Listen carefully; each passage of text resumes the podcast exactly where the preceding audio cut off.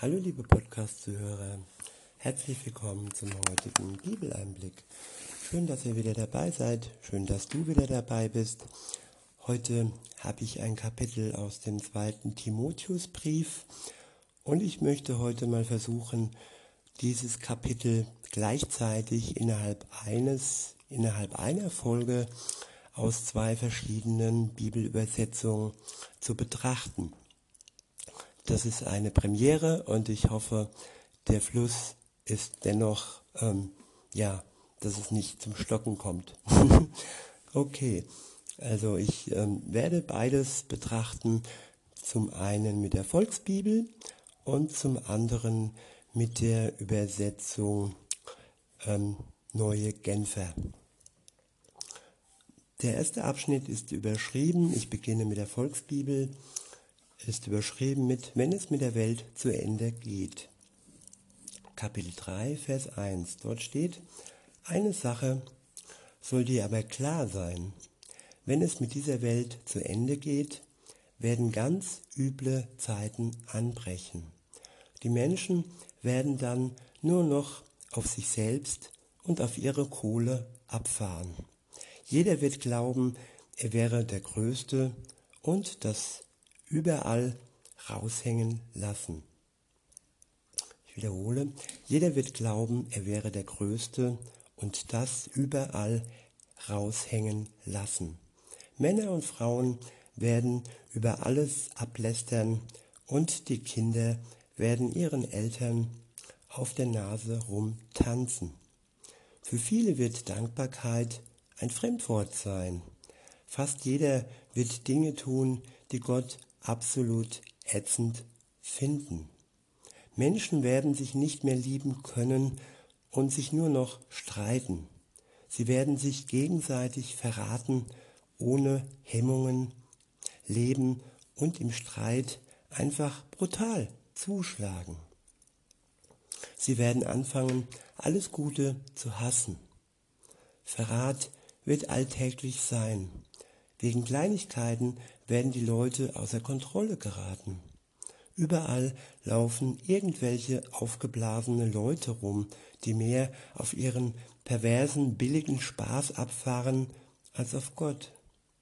Es wird viel Pseudo, es wird viele Pseudochristen geben, die äußerlich super fromm wirken, aber in echt total schlaff drauf sind und keinen Bock auf Gottes Kraft haben.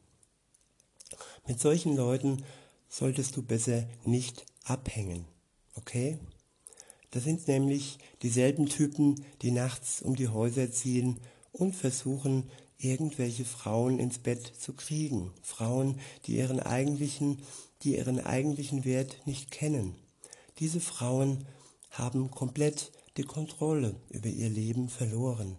Sie werden von ihrer Geilheit wie ferngesteuert. Manche sitzen sogar in Seminaren oder Gottesdiensten, um von Gott, Gottes großen Taten zu hören, aber lassen sich nichts von dem wirklich an sich ran. Ich wiederhole, manche sitzen sogar in Seminaren oder Gottesdiensten, um von Gottes großen Taten zu hören, aber lassen nichts von dem wirklich an sich ran. Sie können die Wahrheit nicht verstehen. Ja, Paulus berichtet hier vom Ende der Zeit, wie es dann sein wird am Ende der Zeit. Und das waren klare Worte. Egoismus wird ähm, triumphieren, jeder denkt an sich und die Kraft Gottes ist für die wenigsten entscheidend.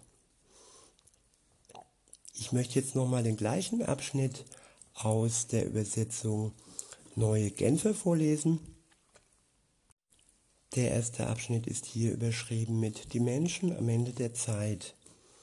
Ab Vers 1 heißt es, sei, du, sei dir jedoch darüber im Klaren, dass die Zeit vor dem Ende eine schlimme Zeit sein wird. Die Menschen werden selbstsüchtig sein, geldgierig, großtuerisch und arrogant. Sie werden ihre Mitmenschen beleidigen, ihren Eltern nicht gehorchen, undankbar sein und weder Ehrfurcht noch Mitgefühl kennen. Sie werden unversöhnlich sein, verleumderisch, unbeherrscht, gewalttätig, voll Hass auf alles Gute und zu jedem Verrat bereit. Sie werden vor nichts zurückschrecken, um ihre Ziele zu erreichen und werden von Hochmut verblendet sein. Ihr ganzes Interesse gilt dem Vergnügen, während Gott ihnen gleichgültig ist. Sie geben sich zwar einen frommen Anschein, aber von der Kraft Gottes, die sie so verändern könnte, dass sie wirklich ein frommes Leben führen würden, wollen sie nichts wissen. Von solchen Menschen halte dich fern. Zu ihnen gehören auch die, die sich in fremde Häuser einschleichen und leichtgläubige Frauen in ihren Bann schlagen. Frauen, in deren Leben sich die Sünden angehäuft haben und die ein Spielball aller möglichen Leidenschaften sind, die immer zu etwas Neues hören wollen und doch unfähig sind, jemals die Wahrheit zu erkennen. Soweit der Abschnitt aus der Übersetzung Neue Genfer. Jetzt lese ich weiter in der Übersetzung der Volksbibel. Ab Vers 8 heißt es, so wie diese ägyptischen Magier Jannes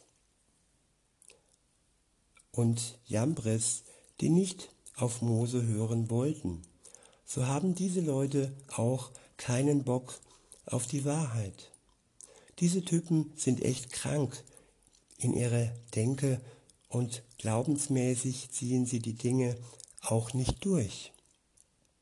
Lange werden sie das aber nicht aushalten und sie haben auch keinen Erfolg damit. Jeder, will, jeder wird bald kapieren, dass sie es einfach nicht raffen. So war es damals bei den Magiern in Ägypten ja auch. Der nächste Abschnitt ist überschrieben mit Wer mit Jesus lebt, bekommt Probleme. Punkt, Punkt, Punkt. Ab Vers 10 heißt es, Timotheus, du bist zum Glück nicht so drauf. Du hast dich immer an dem orientiert, was ich dir beigebracht habe. Du hast das nach, nachgelebt, was ich dir vorgelebt habe. Hast mich immer in meiner Meinung unterstützt und die gleiche Geduld und Liebe wie ich gehabt. Zieh das weiter so durch. Ich habe total schlimme Sachen in Antiochia, in Ikonion und Lystra durchgemacht. Hab das aber alles ertragen. Oh Mann, wie übel haben die mich verfolgt. Zum Glück hat Gott mich da wieder rausgeholt. Jedoch alle, die radikal mit Jesus Christus leben, müssen damit rechnen, deswegen heftige Probleme zu kriegen. Linke Typen und Leute, die andere nur abziehen, werden mit der Zeit immer schlimmer vorgehen. Sie werden Menschen verführen und kriegen dabei gar nicht mit, dass sie selbst genauso abgezogen sind, dass sie selbst genauso abgezogen worden sind. Timotheus, zieh die Sache durch, die du von mir gelernt hast. Ja? Du weißt ja, von wem die kommen. Du weißt ja, von wem die kommen. Du hast dich schon als Kind mit den alten, ganz besonderen Schriften beschäftigt. Von denen weißt du, dass man seine ganze Hoffnung auf eine einzige Karte setzen muss. Die Rettung durch Jesus Christus. Alles, was du in der Bibel findest, ist von Gottes Kraft inspiriert. Alles, was du in der Bibel findest, ist von Gottes Kraft inspiriert worden. Sie kann uns zeigen, wo wir im Leben mal wieder richtig daneben liegen. Dann zeigt sie uns den richtigen Weg, hilft uns, bessere Menschen zu werden und erzieht uns damit und erzieht uns, damit wir das tun, was Gott gemäß, was Gott gemäß ist. Ich wiederhole den letzten Vers. Alles, was du in der Bibel findest, ist von Gottes Kraft inspiriert. Man könnte auch sagen, ist von Gottes Geist inspiriert, ist von Gottes Geist eingegeben. Die Bibel und das Wort Gottes ist lebendig. Jesus war das lebendige Wort Gottes. Er hat es eins zu eins in seinem Leben, durch sein Leben in die Tat umgesetzt. Und wenn wir jetzt und heute die Bibel lesen, dann lesen wir das Bild Jesu. Dann haben wir auch sein Lesen, äh, sein Leben vor Gesicht, vor unserem Gesicht. Und all die Worte werden somit lebendig, weil auch Jesus lebendig auf der Welt unterwegs war und erlebt. Er ist nicht nur gekreuzigt, Dank sei Gott dafür, nein, er ist sogar auferstanden und sitzt jetzt zur Rechten Gottes. Insofern ist dieses Wort, das wir hier lesen, ein lebendiges Wort. Es sind keine leeren Worte, keine schwarz-weiß gepressten äh, Romane, nein, es ist Gottes Liebesbrief an dich, liebe Zuhörerin, lieber Zuhörer. Weiter heißt es, sie kann uns zeigen, wo wir im Leben mal wieder richtig daneben liegen. Dann zeigt sie uns den richtigen Weg, hilft uns, bessere Menschen zu werden. Die Bibel ist uns also Wegweisung. Sie zeigt uns, wenn wir uns wieder mal auf falsche Pfade bewegen, wenn wir wieder mal, ja wie hier im Text, wieder mal so richtig daneben liegen Sie hilft uns zurückzukommen auf den richtigen Pfad, auf den richtigen Weg und hilft uns so zu leben, wie es Gott gefällt. Weiter heißt es, sie hilft uns, bessere Menschen zu werden und erzieht uns, damit wir das tun, was Gott gemäß ist. Wenn wir so leben, werden wir immer dazu in der Lage sein, das zu tun, was Gott von uns möchte. Und nun lese ich noch zum Schluss den gleichen Abschnitt aus der Übersetzung ähm, Neue Genfer vor. So, so wie einst die ägyptischen Zauberer Jannes und Jambres sich Mose widersetzten, heißt es in Vers 8, so widersetzten sich auch diese ihr Lehrer Ihr Lehrer, ja, das sind die, die die Menschen in die Irre führen. So widersetzen sich auch diese Irrlehrer der Wahrheit. Es sind Menschen, deren Denken durch und durch verdorben ist und deren Glaube keiner Prüfung standhält. Doch sie werden nicht weit kommen, denn ihr Unverstand wird ebenso offen zutage treten, treten, wie es bei jenen Zauberern der Fall war. Der nächste Abschnitt ist hier überschrieben mit das Vorbild der Apostel und der Maßstab der Heiligen, der Heiligen Schrift. Ab Vers 10 heißt es, du aber bist meiner Lehre gefolgt, hast dich an die Grundsätze gehalten, nach denen ich lebe und nach denen auch Jesus lebte. Eine Einfügung von mir. Weiter heißt es, und hast dich auf dasselbe Ziel ausgerichtet wie ich.